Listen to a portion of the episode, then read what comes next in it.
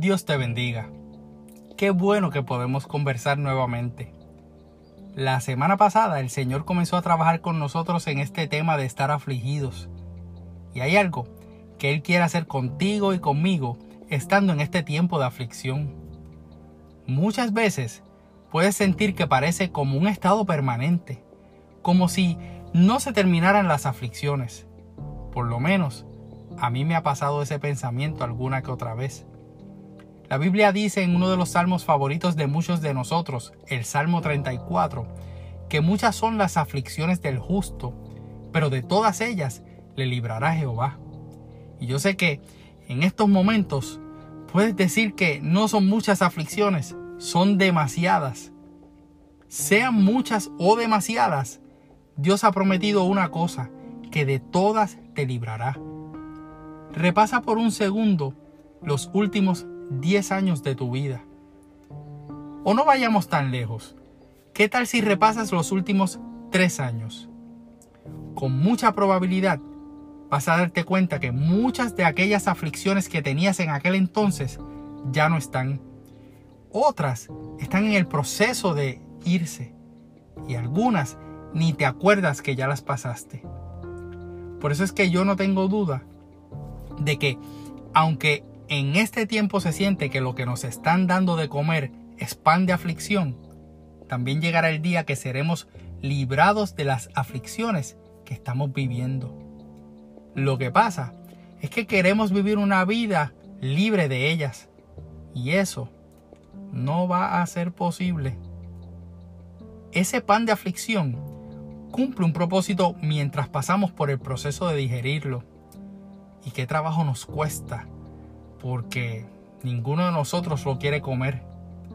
Pero ten fe de que si te han servido pan de aflicción, es que la manifestación del poder de Cristo se hará presente en tu vida.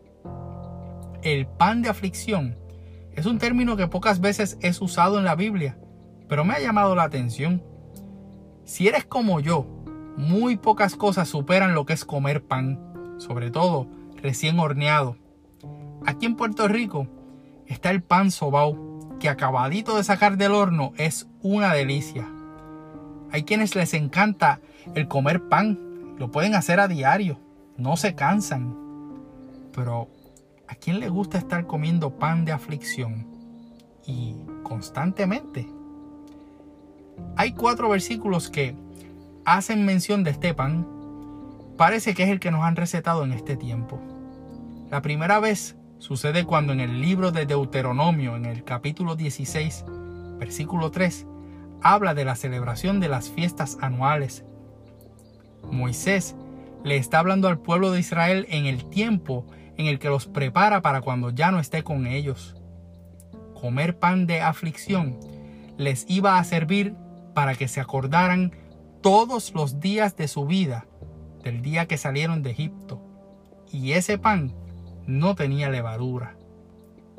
Leyendo un poco más sobre este tema, ese pan no era para nada agradable de saborear, masticar e incluso digerir, y por lo tanto, de una manera apropiada, representa lo que fue la pesadez espiritual que tuvo Israel mientras fueron esclavos y así mantener vivo el recuerdo de que habían salido a prisa de Egipto al punto que no se pudieron quedar a esperar por la levadura del pan que se llevaron para su marcha.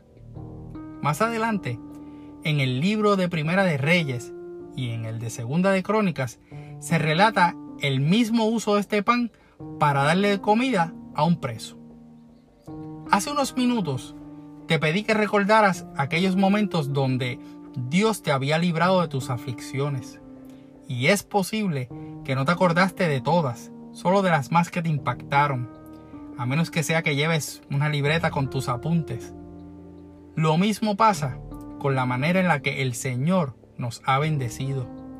No nos acordamos de todas las bendiciones que Él nos ha dado, solo de las que eran de mayor relevancia para uno. Tenemos una tendencia natural a que, en la medida que más se nos da, pensamos que más merecemos y más exigimos. Mientras más recibimos de Dios, más comenzamos a verlo como un amuleto. comer pan de aflicción nos mantiene la vida en la perspectiva correcta y nos redirige la mirada al Señor. Como individuos, seguramente puedes decirme, pero ¿por qué pagamos los justos por los pecadores?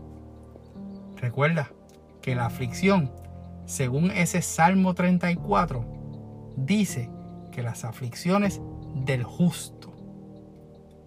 Para muchos que no están en el camino del Señor, pueden ver este tiempo de pandemia como una conspiración. Otros lo ven como una oportunidad de los gobiernos para establecer un nuevo orden mundial.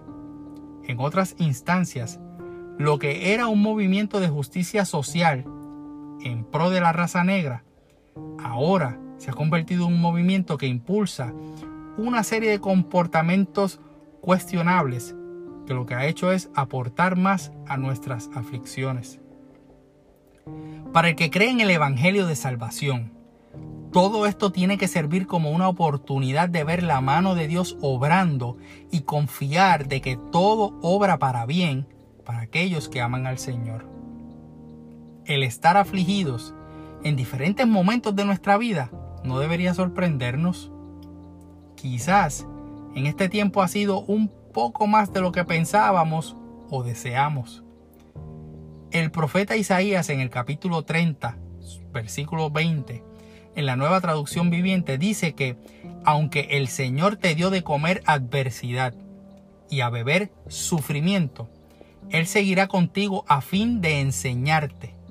Verás a tu Maestro con tus propios ojos. Así que, estando afligidos, tenemos esperanza. Jesús lo anunció y lo hizo con anticipación. Nos lo dijo como una advertencia, pero con la advertencia, la promesa.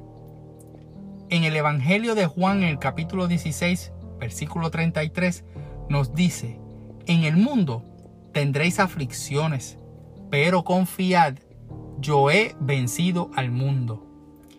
Puede ser que hayas dicho ese texto conmigo a dúo, porque ese es uno de esos textos los cuales nos aferramos en ciertos momentos.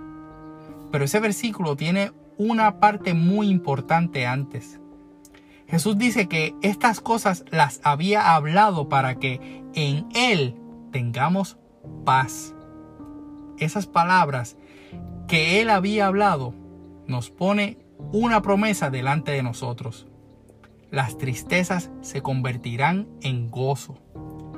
Jesús nos dice que nos lamentaremos, pero que nuestro dolor se convertirá de pronto en una alegría maravillosa.